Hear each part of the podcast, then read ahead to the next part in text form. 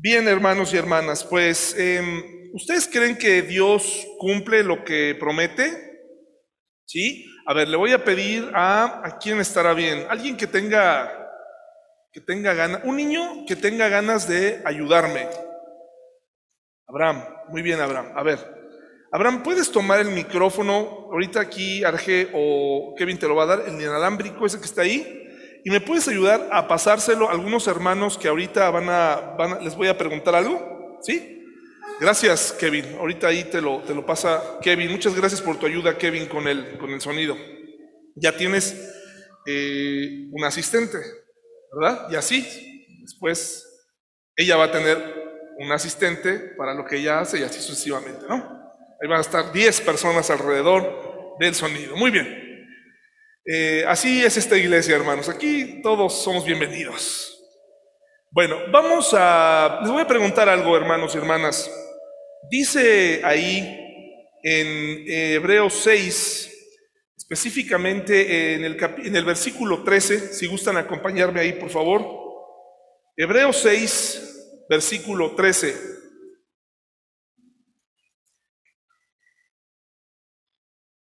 Hebreos 6, 13 en adelante.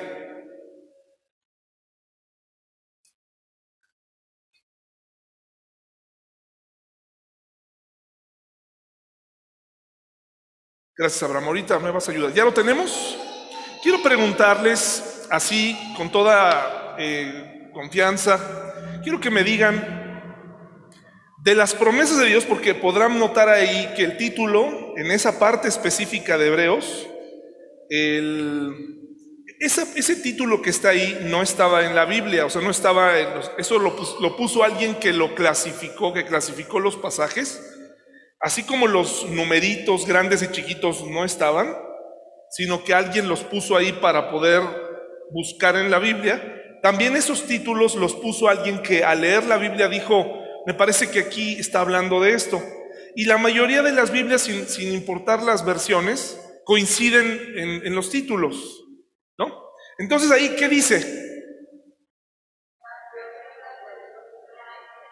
Las promesas de Dios traen esperanza. ¿Alguien que trae algún otro, otro, otro título?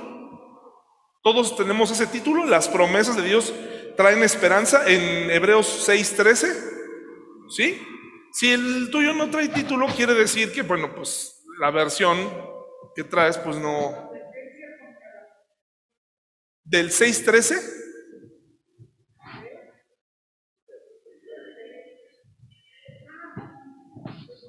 No te preocupes, pero ¿qué dice? ¿Pero del 6.13? Bueno, no se preocupen. ¿No dice nada o sí dice algo? No dice nada. Muy bien. Es que ella está leyendo el... el- Bueno, no, no- no se preocupen. Nada más estamos viendo que la mayoría dice las promesas de Dios traen esperanza. Entonces quiero que me compartan, por favor, eh, quiero que me digan qué cosa nos prometió Dios. ¿De acuerdo? A ver, alguien que levante su mano y que nos diga una promesa que creen ustedes. A ver, una promesa. A ver, mamá, pásale por favor, Abraham. Allá está mi mamá. Si conoces a mi mamá, es esa persona, este, es una persona chaparrita que está allá atrás. Adelante. Bueno, Este, bueno, hay muchas, pero este, una que siempre me recuerda mucho es que dice que el que esté muerto, no, el que esté, aunque esté muerto, vivirá. Ok, muy bien. Perfecto. Nos habla de la resurrección futura. Es una promesa de Dios. Pero esa promesa es para todos. Esa promesa es para todos, hermanos y hermanas. Bueno, a ver, ahí está mi estimado Félix. ¿Podrías este pasárselo a Félix, mi hermano, ahorita que termine la capacitación del audio? A ver, Félix, ¿qué promesa de Dios? No, la de Noé, ¿La de qué? la de Noé, La de Noé, que no va a destruir nuevamente la tierra con,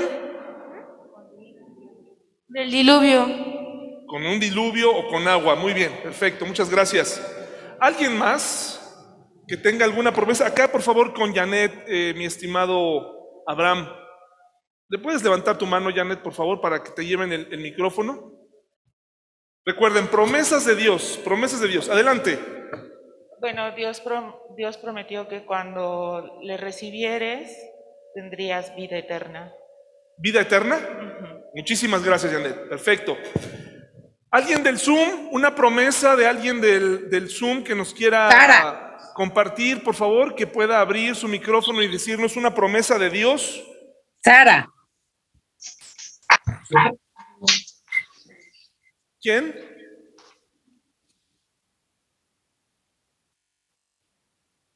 Mm, Parece que, parece que no, nadie, ¿verdad? ¿Alguien? Sí, yo. ¿Sí? ¿Quién es? Sara, Sara, a ver, Sara, una promesa, por favor, Sara, bien fuerte. él dijo que si tú amabas y respetabas a tus padres, tendrías como promesa larga vida y buena vida. Honrar, honra y a tu padre y a tu madre para que seas de larga vida. Muchísimas gracias, Sara. ¿Alguien más de Zoom? Que corra rápido de la cocina donde estaba y... ¿Alguna promesa, por favor, que tengan de parte de Dios? Es que saben qué, hermanos, yo les pregunto mucho porque siempre que hay situaciones difíciles decimos todos, yo me aferro a las promesas de Dios. Se supone que sabemos que, que nos prometió, ¿no? A ver, entonces, Mayra, adelante Mayra, que no nos va a faltar sustento. que no nos va a faltar sustento. Muchísimas gracias Mayra. Ahora sí, Becky, aquí por favor. Gracias eh, hermanos del Zoom. Sé fiel hasta la muerte y yo te daré la corona de la vida. Perfecto, así es, un galardón eh, después de morir, una vida cristiana, ¿verdad? Ser fieles. Muy bien, gracias Abraham. Creo que, creo que hasta ahí tenemos y guárdalo tantito porque ahorita te voy a pedir otro favor, ¿sí? Gracias, si gustas apagarlo para que, eh, gracias, muy bien. Ahora hermanos, miren, les voy a eh, pedir que vayan a números 23, 19. Números 23, 19. Porque sí, ¿no? Cada vez que vienen situaciones difíciles, decimos, yo, yo, yo confío en sus promesas, yo confío en lo que Él me dijo, y sabemos qué prometió, hermanos, sabemos realmente qué nos prometió, si tal vez estamos creyendo algo que Él ni nos prometió.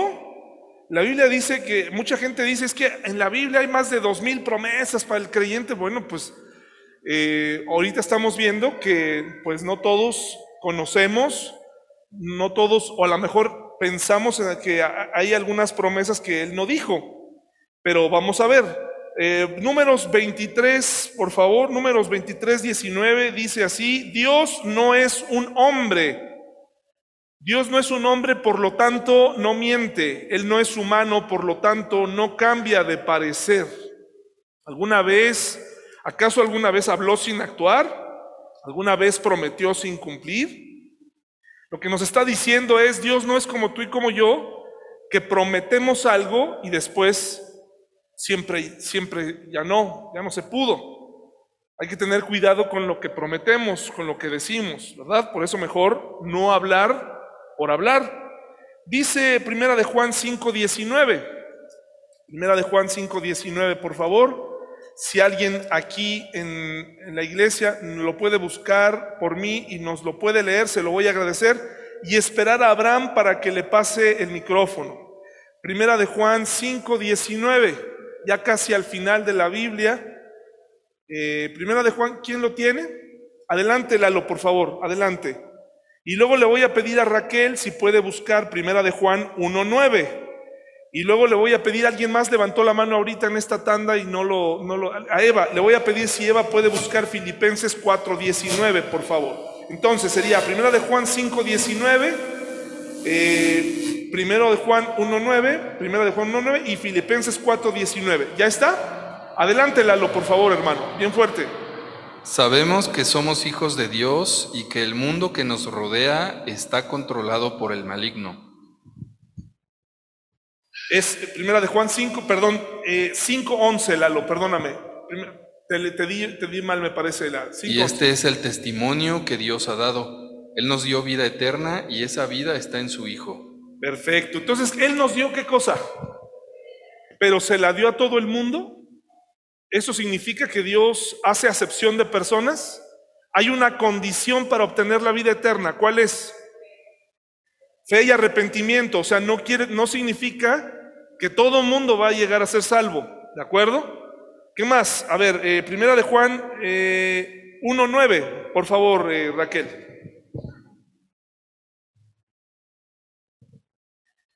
Ahí está. Bueno, así. Primera de Juan 1.9 dice, pero si confesamos nuestros pecados a Dios, Él es fiel y justo para perdonarnos nuestros pecados y limpiarnos de toda maldad. Gracias. Hay promesas de Dios que tienen una condición. Me parece que la mayoría de ellas tienen una condición y la primera es que seas cris- cristiano, o sea, que, sea, que hayas nacido de nuevo. Y ahí nos está diciendo que tenemos perdón de pecados. ¿Cuándo? Cuando confesamos, no es nada más, ah, es que, pues ya, es que es muy importante hablar, esto hasta se aplica en la vida diaria, es muy importante hablar para pedir perdón, ¿sí? Es muy importante pedirle perdón a alguien, o sea, decirle, hice esto, el asunto no se resuelve solo porque ya nos arreglamos o porque ya nos volvimos a hablar. Se tiene que hablar del asunto. Dios nos está dando este principio en la vida cristiana. Tengo que pedirle perdón. Señor, hice esto. No demos por hecho, Señor, perdón. Pero es que ya lo he hecho tantas veces. No importa, pídele perdón. Y Él dice, Él es fiel y justo para perdonar nuestros pecados y limpiarnos de cuánta maldad. De toda. Eso es lo que hace un Salvador. Necesitábamos un Salvador que nos perdona si confesamos, ¿verdad? Sí, sí, aunque, porque a lo mejor pues hasta nosotros mismos cuando le decimos a Dios, otra vez vengo delante de ti con lo mismo, nos deberíamos sentir raros, ¿no? Otra vez estoy en lo mismo, pero el ejercicio es ese, confesar nuestro pecado a Dios, hasta que le confesemos pues otro nuevo, ¿no? y dejemos atrás el que ya siempre estábamos confesando. Filipenses, por favor. Filipenses, por favor. 4.19. ¿Qué dice Filipenses 4.19? Mi Dios, pues, suplirá todo lo que os falta conforme a sus riquezas en gloria en Cristo Jesús. Muy bien. Ahora, aquí hay una situación. El contexto de un versículo es muy importante.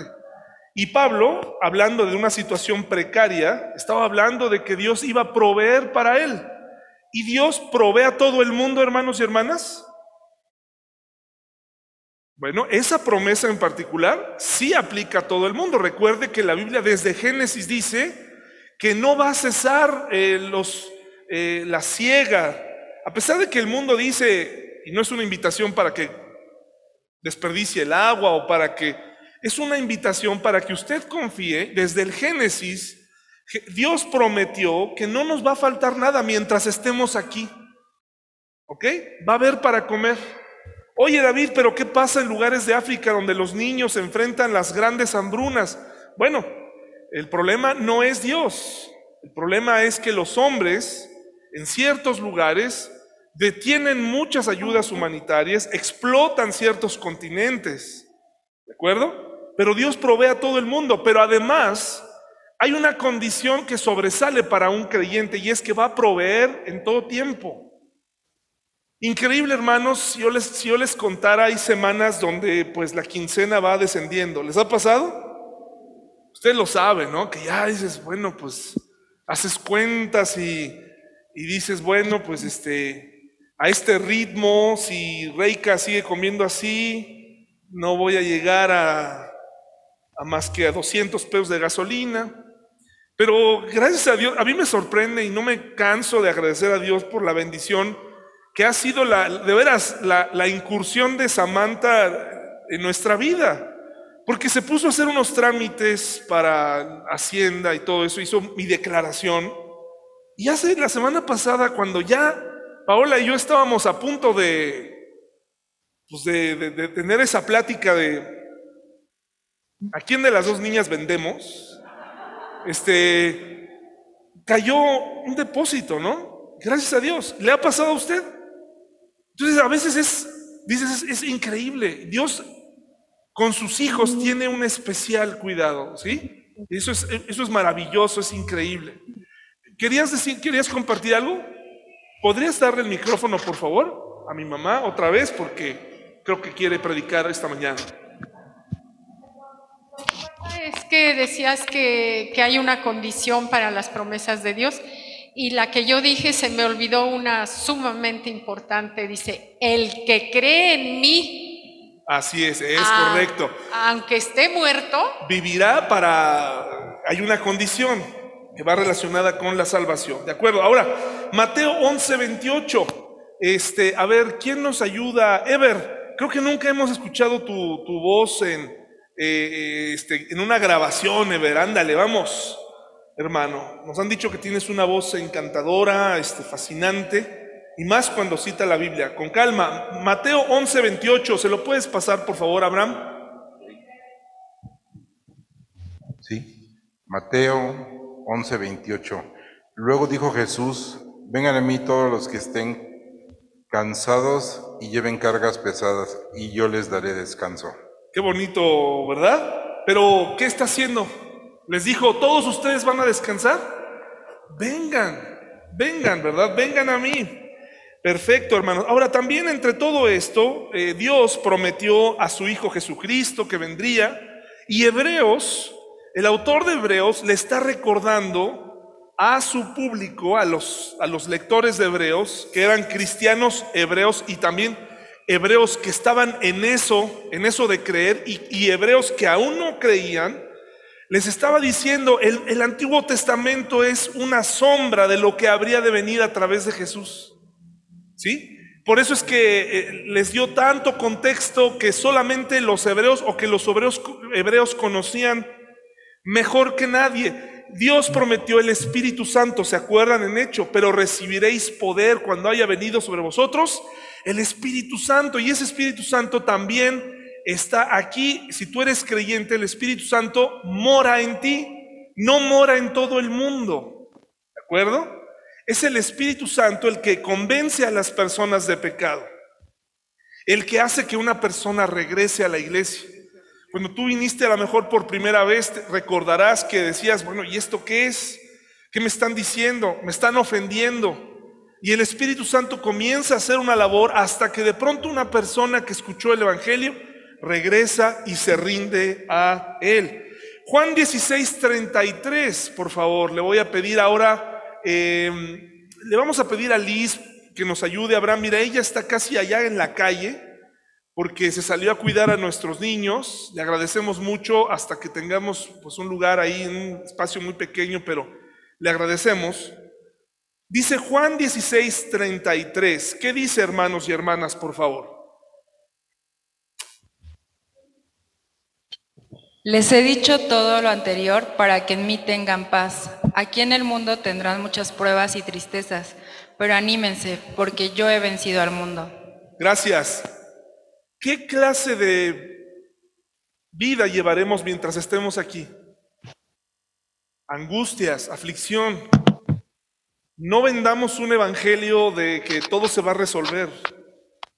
¿Sí? Porque ahí es donde está el problema. Muchos de nosotros creemos que el cristiano todo le va a ir bien, que no va a enfrentar la aflicción, que no va a enfrentar duras realidades.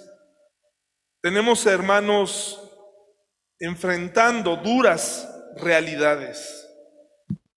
Entonces el cristianismo no es una muleta, el cristianismo es esta relación con Dios que nos puede, si estamos cerca de Dios, encontrar paz en un mundo que vende pura falsa paz.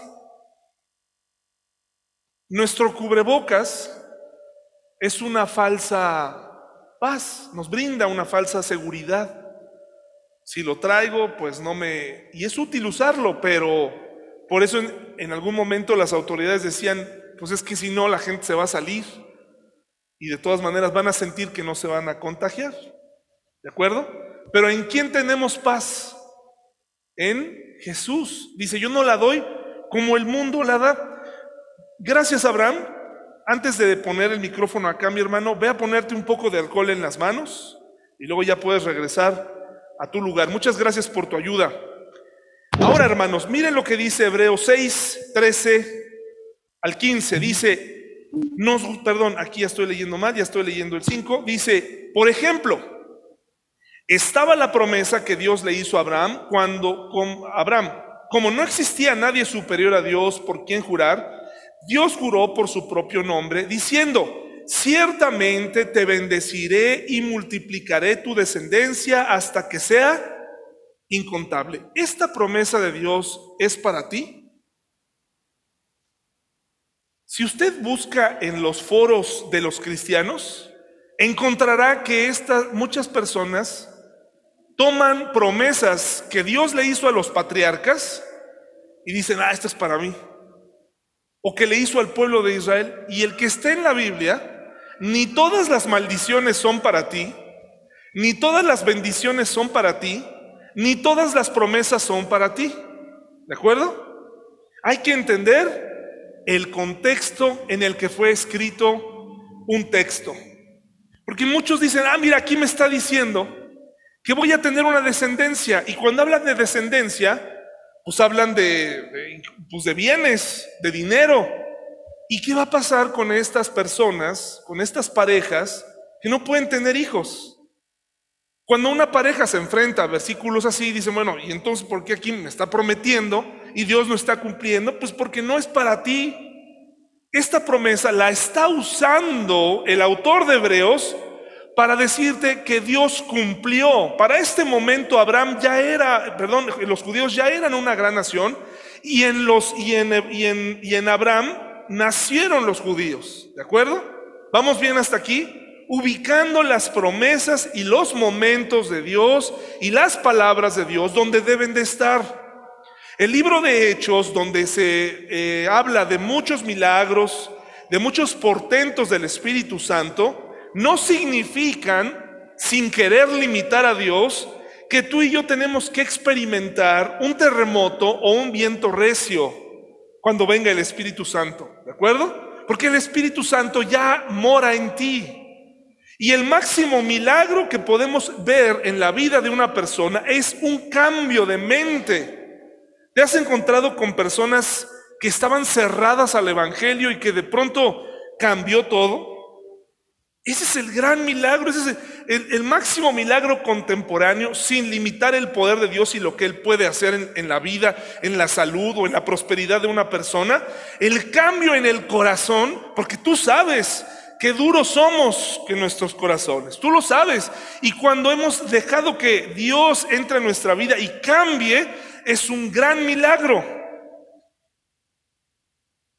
Eso es lo que estamos estudiando ahorita eh, los miércoles, caminando hacia la madurez espiritual, eh, reconociendo cuál es nuestro propósito en esta vida. Y dice entonces, entonces Abraham, en el versículo 15, esperó con paciencia y recibió lo que Dios le había prometido. Ahora bien, cuando las personas hacen un juramento, invocan a alguien superior a ellas para obligarse a cumplirlo y no cabe ninguna duda de que ese juramento conlleva una obligación, es decir, cada promesa es un compromiso. Cuando Dios prometió, Dios se comprometió y Dios cumplió. Dios también se comprometió mediante un juramento, dice así, para que los que recibieran la promesa pudieran estar totalmente seguros de que Él jamás cambiaría de parecer. Es muy importante que esta primera parte de esta enseñanza la tengan muy en su mente por lo que voy a decir. Dios no cambia de parecer. ¿De acuerdo? Dios no cambia de parecer.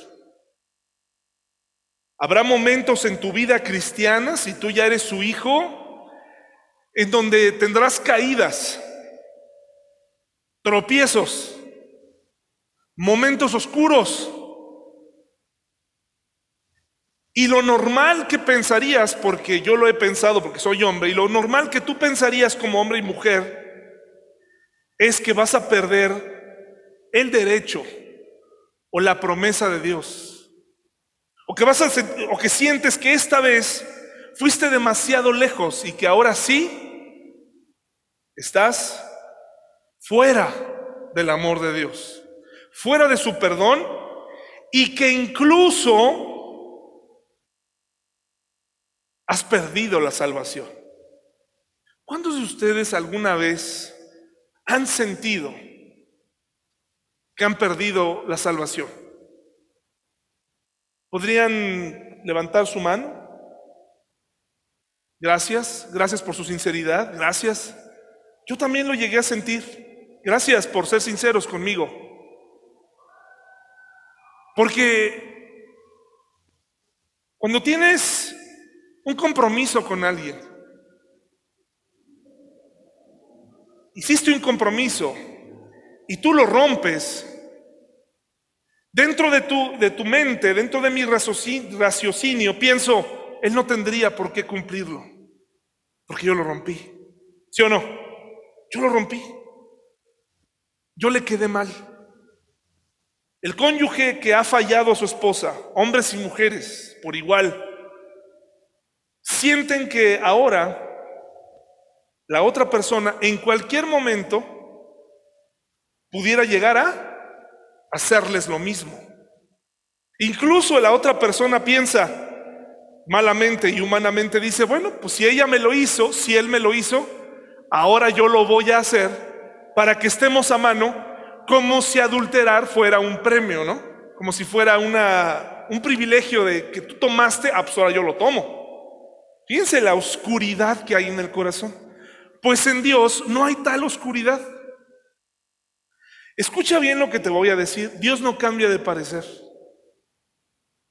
Si tú ya le entregaste tu corazón, tu vida al Señor, y hemos estado hablando de que te examinaste y te identificas con Jesús, no solamente una identificación de estar de acuerdo porque fue un gran hombre, sino de necesidad de un Salvador. Si tú ya te arrepentiste, si tú tienes fe en Él, lo reconoces como tu Salvador, por mucho que te digan las demás personas, no, es que mira, es casi un proceso, así, así, así, y tienes que hacer esto y aquello, Dios no cambia de parecer. La salvación no se pierde. Dios no cambia de parecer para quienes, a quienes, y, y todas esas promesas de las que hablamos al principio, son válidas para ti y para mí, no importa lo que tú y lo que yo hayamos hecho. Eso nos debería causar dos cosas. La primera es una tremenda sensación de paz y de confianza para vivir, ¿sí o no? Saber que no importa lo que pase, nada me puede separar de su amor y de su perdón. Una persona que no cree en esto, una persona que piensa, ya, ya salí de su salvación, ya perdí mi salvación, ahora ya estoy lejos de él porque he sido malo, ¿puede llegar a ser feliz? ¿Puede llegar a ser pleno? No. ¿Puede llegar a experimentar paz? No. Al contrario, enfrentará más momentos de soledad, de, de, histeria incluso. Conocí eh, a un joven que insistía y que incluso se molestaba cuando se le decía a él, cristiano, ¿no? Se le decía a él que la salvación no se perdía, él se molestaba. Decía, pero ¿cómo te atreves a hacer, eso si yo soy malo y si se pierde? Y lo que ocasionaba en su vida es que se vivía por largas rachas de su vida. Diez años, por ejemplo, ¿no? Un año vivía en el mundo, en los eh, todo lo que él quería hacer mal, lo hacía, porque decía que pues, en ese momento no era salvo. Y después ya se recuperaba su vida y entonces otra vez ya se sentía salvo. Y luego otra vez y así andaba. Es absurdo, la salvación no es por obras, no es por lo que tú puedes hacer o lo que yo pueda hacer. Pero hay muchos cristianos así, creyendo que si se portan mal, no son salvos. Ahora, acuérdense de lo que hemos estado hablando. No estamos dando un permiso para que todo el mundo peque como quiera y, vaya a los excesos. Ese ya es otro asunto que hemos estado estudiando. Pero Dios no cambia de parecer. Y luego mire lo que dice aquí. Fíjense lo que dice. Desde el 17, Dios también se comprometió mediante un juramento para que los que recibieran la promesa pudieran estar totalmente seguros de que Él jamás cambiaría de parecer. Así que Dios ha hecho ambas cosas, la promesa y el juramento. Estas dos cosas no pueden cambiar porque es imposible que Dios mienta. Por lo tanto, los que hemos acudido a Él en busca de refugio, podemos estar ¿cómo hermanos? ¿Más o menos confiados? Eh, ¿Medianamente confiados? ¿Casi confiados? ¿Qué dice?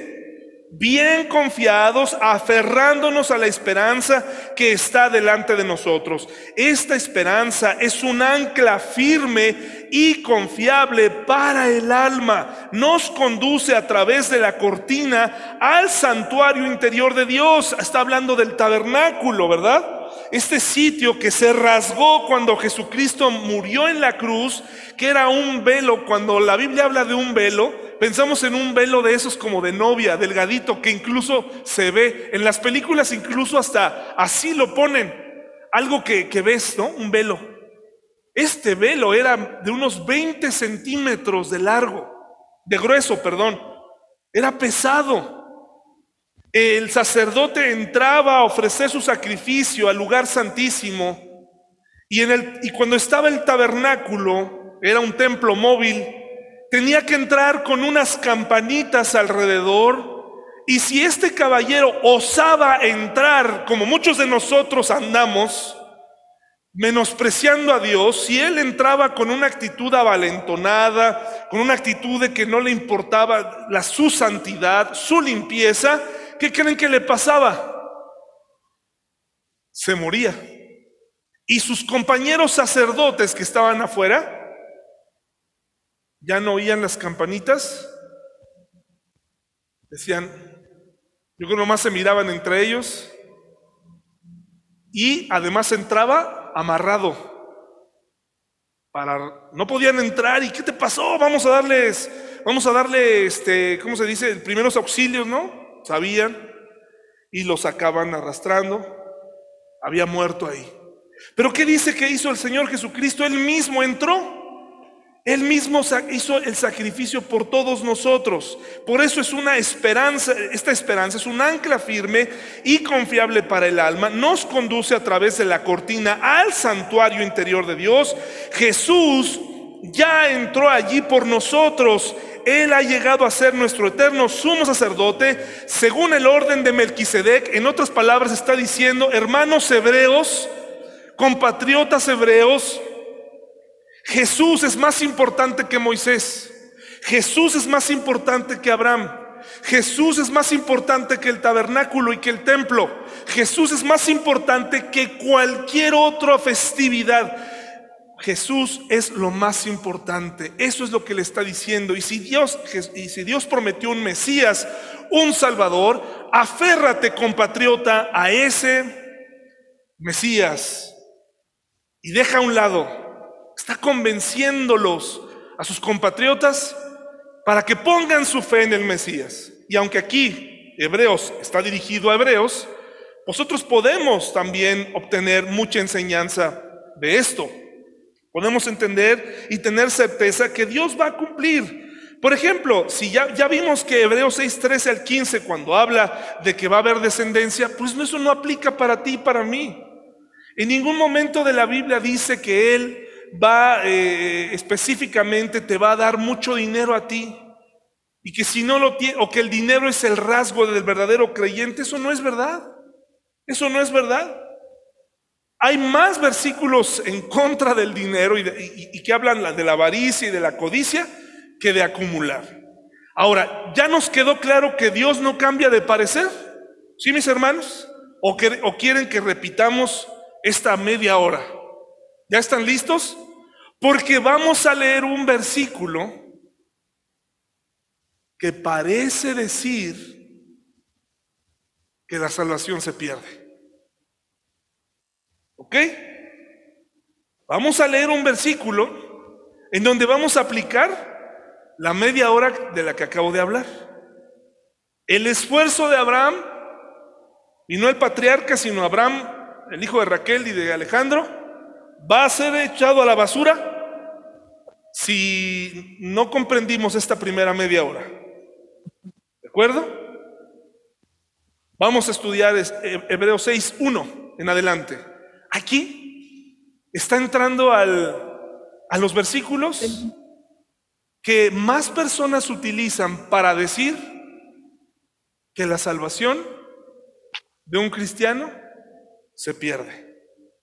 ¿De acuerdo? Si tú eres una de esas personas que ha batallado con su salvación, y es normal cuando eres niño, no te preocupes, Félix.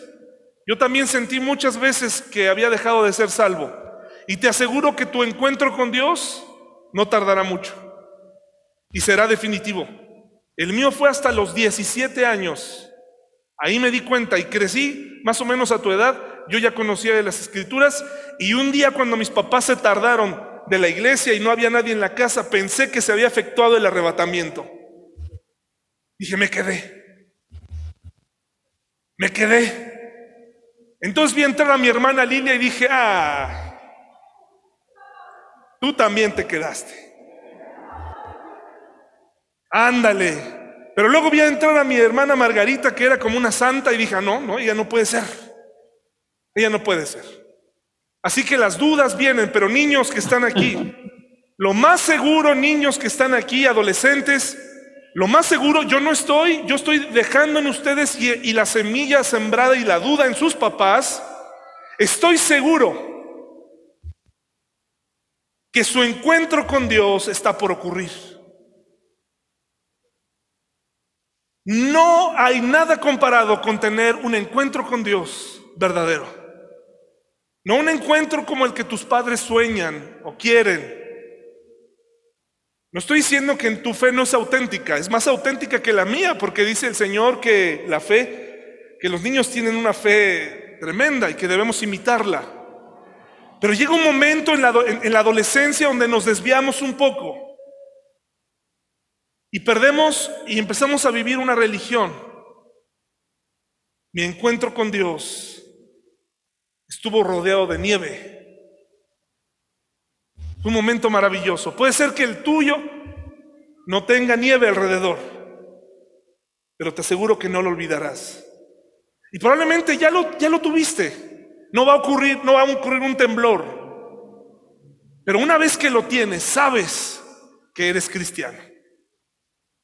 ¿De acuerdo? Así que es normal tener este tipo de dudas. Si eres un adulto, te estoy dando información necesaria para que no actúes como un niño. ¿Verdad? Y que podamos salir de aquí seguros de ser salvos y que no vuelva a, a pasar por tu mente la pérdida de la salvación. Hebreos fue escrito para tres tipos de personas. Cristianos hebreos, es decir, los que creían en el Mesías. Hebreos que tenían un pie en el, cristianismo y que decían, que se reunían en la comunidad cristiana decían, sí, como que sí creo que es él, y que estaban nada más a un poquito más de información. Y hebreos que estaban todavía muy lejos. Por eso es que parece ser que este versículo nos está diciendo que se pierde la salvación. Mire lo que dice.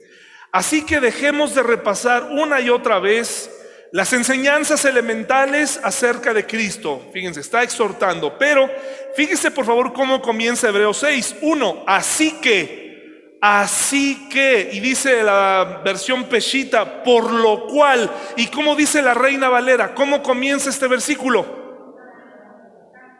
Por tanto, a ver, ¿está cambiando la idea?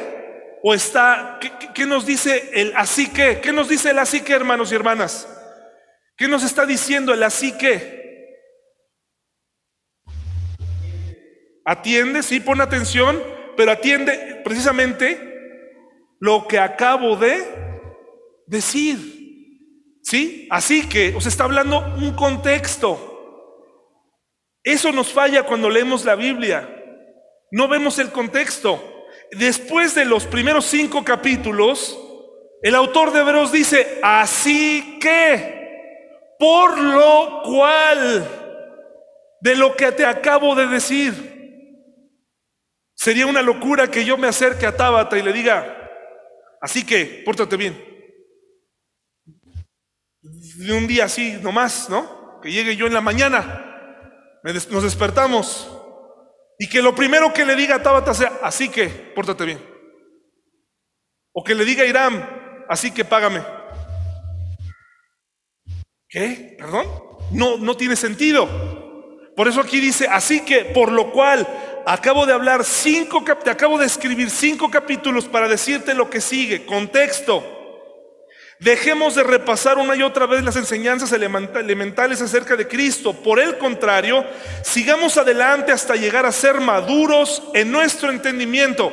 No puede ser que tengamos que comenzar de nuevo con los importantes cimientos acerca del arrepentimiento de las malas acciones y de tener fe en Dios.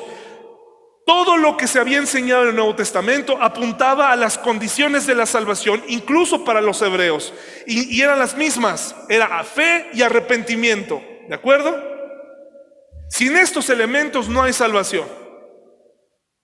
Tú puedes tener fe, pues, ¿por qué? Porque entonces pudi- pudieras caer en el error de mucha gente de creer, pero sin examinar que su propia vida está mal. ¿De acuerdo? Sin examinarse qué es lo que Él les pide a, sus compatriotas. Y esa examinación es la que tenemos que hacer tú y yo. Examinarnos. Un domingo más. ¿Qué diferente fui del domingo anterior? ¿Qué diferente fui de hace un mes?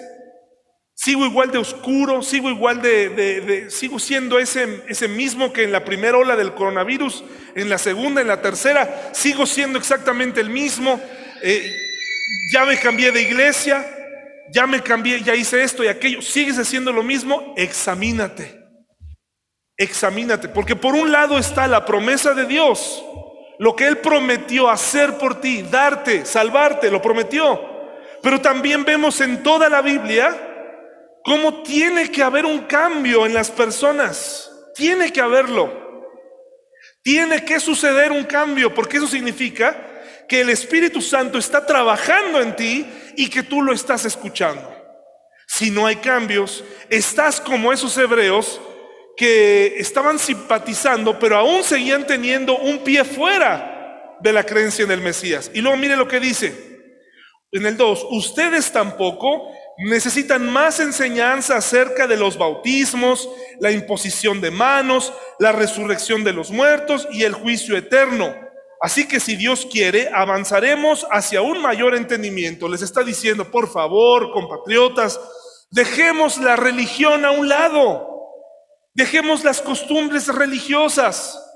Dejemos a un lado este asunto de, de, de- de- no ignoremos el, eh, eh, no se trata de ignorar o de quitar de nuestra vida el Antiguo Testamento, pero sí está diciendo, deja de poner atención en esas cosas porque ahora tenemos un nuevo pacto.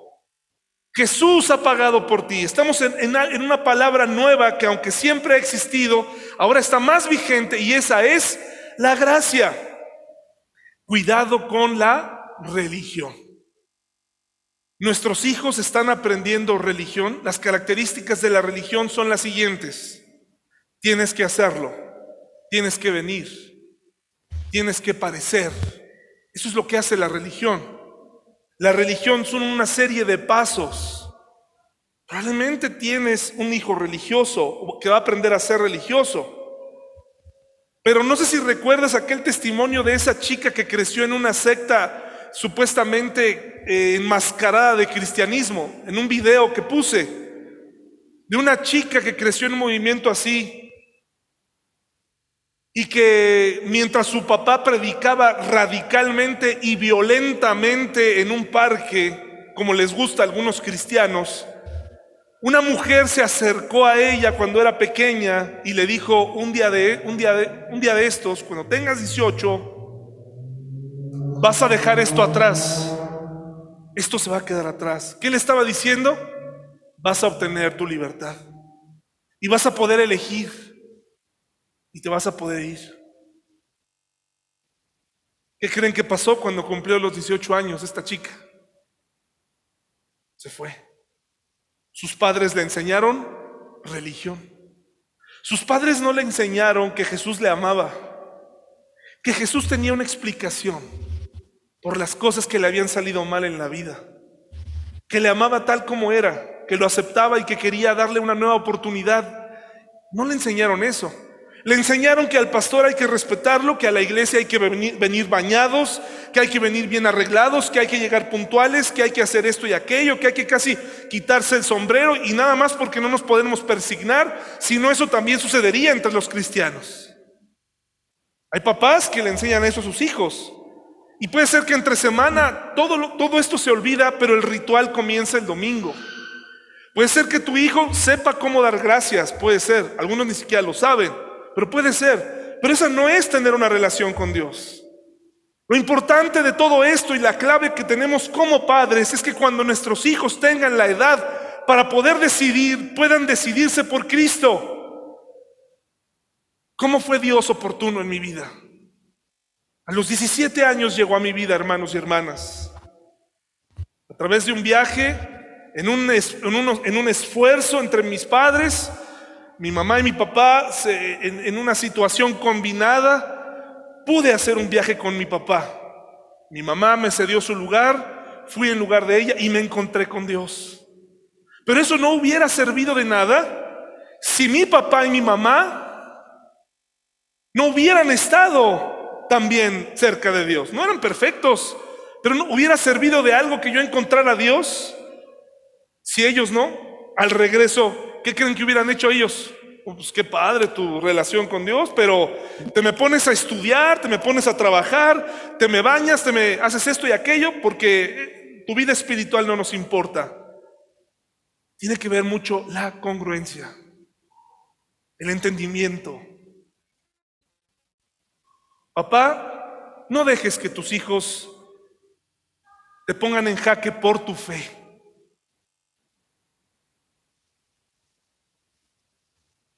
Mis papás insistían mucho en venir a la iglesia, a que yo viniera a la iglesia. Insistían mucho, mucho. Tienes que venir. Y a veces me aburría mucho. Pero ¿saben qué era lo que me hacía quedarme en la iglesia? Regresar a mi casa. Y aunque mi papá no ha sido siempre muy expresivo y mi mamá sí es muy expresiva, es una combinación importante. Nunca vi violencia. Nunca escuché que mi papá dijera, ¿por qué somos cristianos?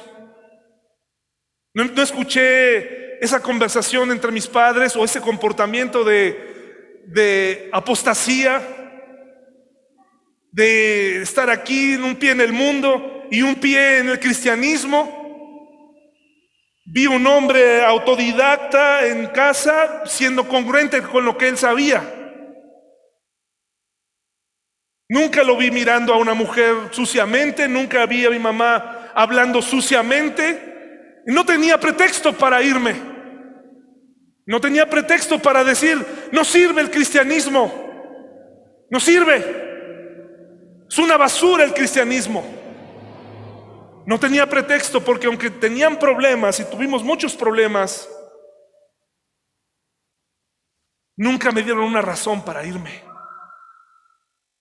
Hay muchos papás que pueden ser que le estén dando lecciones de religión a sus hijos. Y cuando llegue el momento, se van a ir. Su hijo va a decir, mamá y papá, tu religión no me interesa. Tu religión no me importa. Nunca la viviste. No la quiero.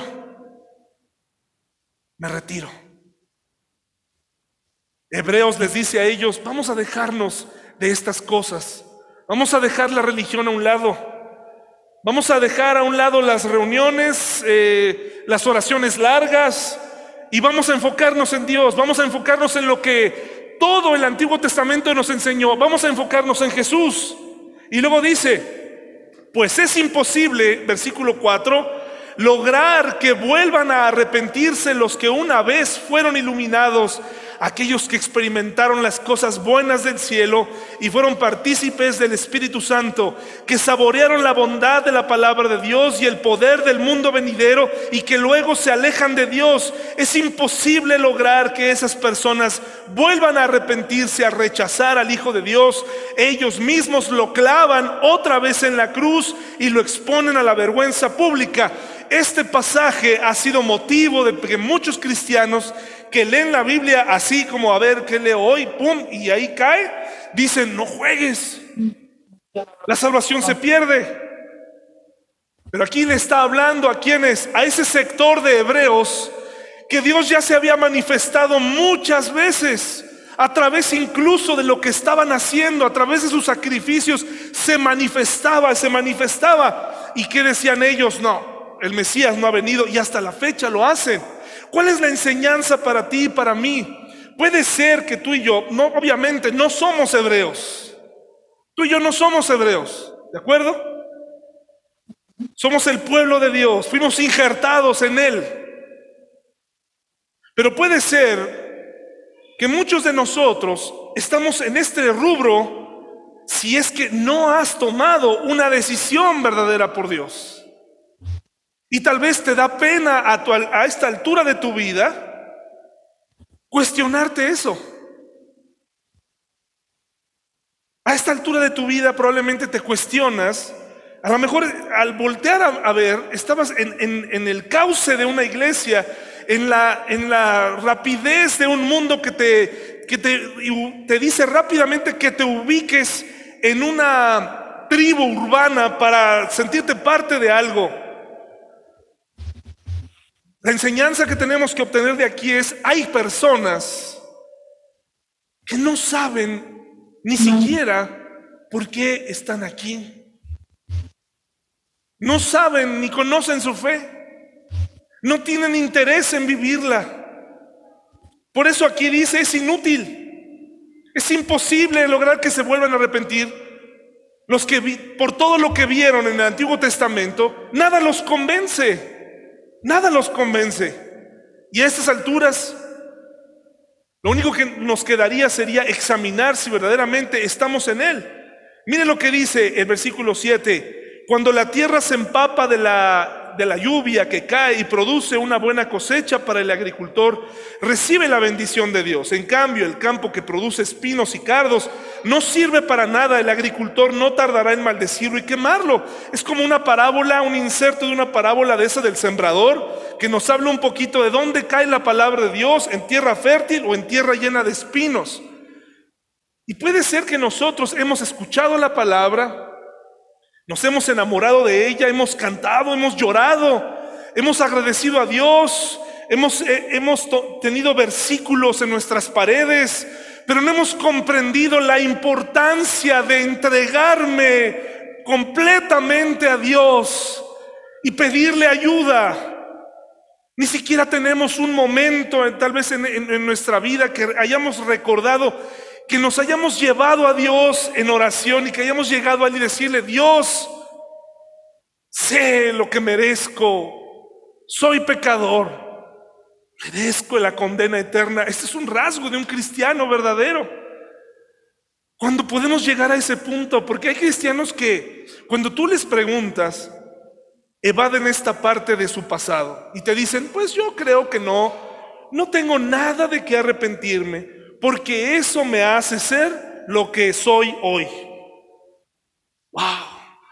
Y ahí podríamos poner una canción así como clásica, frase del día, tal persona 2021. ¿No? Directo al infierno, hermanos. Caminando con velocidad al infierno. Precisamente es nuestro pasado lo que nos tiene como estamos hoy. Si bien no nos arrepentimos de, haber eh, sido padres o de haber hecho ciertas cosas, es el pecado lo que nos lleva al infierno. Cuando una persona es capaz de decir, mi pecado me llevaba allá, pero Jesús me salvó por su gracia. Cuando vemos en tus ojos esa mirada que se somete a Dios y no una mirada altiva, como si hablar de nuestro pasado, hablar de nuestra capacidad para retener el alcohol o para alburear. Hay cristianos que te dicen de manera muy contenta, no hombre, es que me hubieras conocido, yo era un alburero tremendo, ¿eh? Yo te manejo los albures así, mira, no hombre, y más porque este, eres pastor, sino ahorita yo mismo te albureaba. ¡Wow! ¡Qué, qué gran habilidad tienes muchas felicidades por tener una mente tan ágil y a la vez tan sucia, ¿verdad? Y algunos te comentan de su vida pasada, no, es que yo antes me metía de todo, no, me ponía, pero ves ese, ese salivar, ¿no? Del pasado. No los ves con una mirada de fui así y ahora soy así, sino es cómo, cómo disfrutaba esos tiempos, cuando no tenía remordimientos de nada. Dice la palabra de Dios, queridos amigos, aunque hablamos de este modo, no creemos que esto se aplique a ustedes. Qué, qué amoroso, ¿verdad? Es el autor de Hebreos. Dice, bueno, pero no te lo estoy diciendo a ti. Espero que esto no aplique para ti, compañero hebreo, ¿no? Ojalá que tú sí estés tomándote de Dios. Y luego miren lo que dice. Estamos convencidos de que ustedes están destinados para cosas mejores. Es un deseo, las cuales vienen con la salvación. Pues Dios no es injusto, no olvidará con cuánto esfuerzo han trabajado para Él y cómo han demostrado su amor por Él sirviendo a otros creyentes como todavía lo hacen. ¿A qué tipo de creyentes le está sirviendo? ¿A qué tipo de personas? Personas que entraban y salían del templo, personas con rutinas, personas religiosas, personas que atesoraban más su religión, su iglesia, lo que hacían, lo atesoraban tanto que decían esto, ya yo ya soy salvo porque por mis obras, pero aquí él dice, Dios no es injusto de olvidar todo eso. Sin embargo, no te sirve de nada. Hermano y hermana, no sirve de nada lo que hicimos para Dios en el pasado, aunque no lo haya olvidado. ¿Sí? Porque también hay cristianos así. No, es que yo antes estaba súper activo, no, me daba clases, así. Y luego, hermano y hermana, ¿qué pasó aquí? Cuando te quieres activar, no, yo antes me sabía la Biblia, yo antes, bueno, ¿y ahora? ¿Qué pasa? Para Dios, Él no es injusto, Él no va a olvidar lo que hiciste, pero lo que importa es cómo estás hoy, cómo estás ahora y lo que estás haciendo para Él. ¿Cuándo? Hoy. Si bien no lo olvida, si bien lo está viendo, Él estaba, cada, cada sacrificio, cada eh, vez que alguien de ellos limpió el templo o llevó sacrificio o hizo todas sus ceremonias, Dios no lo olvida, pero le está diciendo de una manera muy sutil, hermano hebreo, no te sirve de nada. Si no te tomas de Jesús, si no te arrepientes, no te sirve de absolutamente nada que hayas sido el primero en estar ahí, que hayas llegado a abrir el templo, no sirve de nada. No sirve de nada estar aquí hoy, es tedioso, es triste, si tu corazón está lejos de Él, hermano y hermana, no sirve de nada. Saliendo de aquí volverás a ser esa persona, ese mismo, ese mismo cristiano enojado con la vida, hastiado, y vienes a tomar un poquito de una infusión de espiritualidad y llegando a tu casa ves la Biblia como cuando eres papá por primera vez ¿Cómo lo cargo? ¿No? ¿Qué voy a hacer cuando me entregaron a mi hija por primera vez? Cuando nació Tábata y la llevamos a nuestra casa porque en el hospital pues las enfermeras, ¿ah? Te ayudan en algunos hospitales. No, pues nosotros, padre, ¿no? se duerme. Esto no es tan difícil. Esto, ah, por favor. Nos preguntaban nuestros papás, ¿cómo te, cómo te está yendo? Ah, bien. Dos días en el hospital. Llegas a tu casa. Bueno, desde que te lo dejan así como la enfermera, dan ganas de decirle, oiga, usted se viene conmigo, ¿ah? en una semana, un mes, un año de... No, hermanos. Y de pronto te das cuenta que es tu responsabilidad. Que, ¿Quién le va a dar de comer? ¿Quién la va a bañar? Bueno, ya con la segunda es un carnaval, hermanos, pero bueno, ese es otro, ese es otro punto. Y sí pasa con muchos cristianos. Llegan a su casa el domingo saliendo y ven la Biblia y dicen, bueno, ¿y por dónde, por dónde la agarro? ¿Qué se hace con esto? Pues lo que haces con otros libros, hermano y hermana. Lo que haces cuando prendes la tele y, ves la película, ¿qué haces? Lo mismo que haces cuando la estás viendo y tu esposa y tú se preguntan, oye, yo pienso que va a pasar esto. Yo pienso que lo está haciendo por esto y haces el análisis. Y al final hay una conversación familiar. No, es que cómo es la vida, ¿verdad? Y, todo, y sacas hasta una, un valor espiritual. No, sí, cierto, es que la frase que dijo este hombre, este, Yoda, ¿no? Qué frase tan profunda nos aventó Yoda aquí, qué bárbaro. Qué frase tan profunda de, de Spider-Man. Ante tanto poder se requiere mucha responsabilidad. ¡Wow! ¡Wow! Tus lágrimas, ¿no? Se lo dices a tu hijo como Spider-Man. Ahí está Alejandro con Abraham, Spider-Man. Tú, Spider-Man, hermano. O sea, acuérdate lo que es tener poder. Y ahí está Abraham tratando de echarte arañas. No sabemos por dónde llegar. Igual que como eso, lees la Biblia, compartes, hablas, escuchas la predicación, habla, llegando en el carro. Como que se tardó mucho, ¿verdad? Hoy se tardó mucho el pastor. Como que hoy repitió mucho. Y así, como que hoy no, como que hoy no lo entendí. ¿Así? ¿Así te gusta hablar? Al menos habla, discute. Hemos dejado de tener interés. Dice el versículo 11, nuestro gran deseo es que sigan amando a los demás mientras tenga vida, mientras tengan vida para asegurarse de que lo que esperan se hará realidad. Entonces no se volverán torpes ni indiferentes espiritualmente, en cambio seguirán el ejemplo de quienes gracias a su fe y su perseverancia heredarán las promesas de Dios. Wow, las promesas de Dios son para aquellos que perseveran en él. Hay promesas tan importantes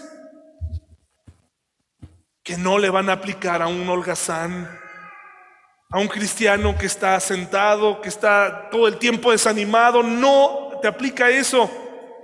Aférrate a las promesas que te va a dar tu empresa, a las prestaciones del mundo. Aférrate a eso. Puede ser que ahí sí, pero las promesas divinas no aplican para quienes nos sentamos en la hamaca para quienes solamente criticamos, para quienes hemos perdido todo interés en estudiar su palabra. Las promesas de Dios no van a aplicar para ti si eres indiferente. No puede ser, no puede ser. Hermanos y hermanas, Dios cumplirá su promesa. Dios te salvó. Pero hay promesas que tienen condiciones. Y para poder, para poder vivir una vida en plenitud, necesitas perseverar y tener fe. Si no perseveramos, hermanos, estamos muy lejos de palpar lo que Dios puede hacer con nuestra vida. Muchas gracias, hermanos, por su atención. Vamos a terminar con una oración en este momento.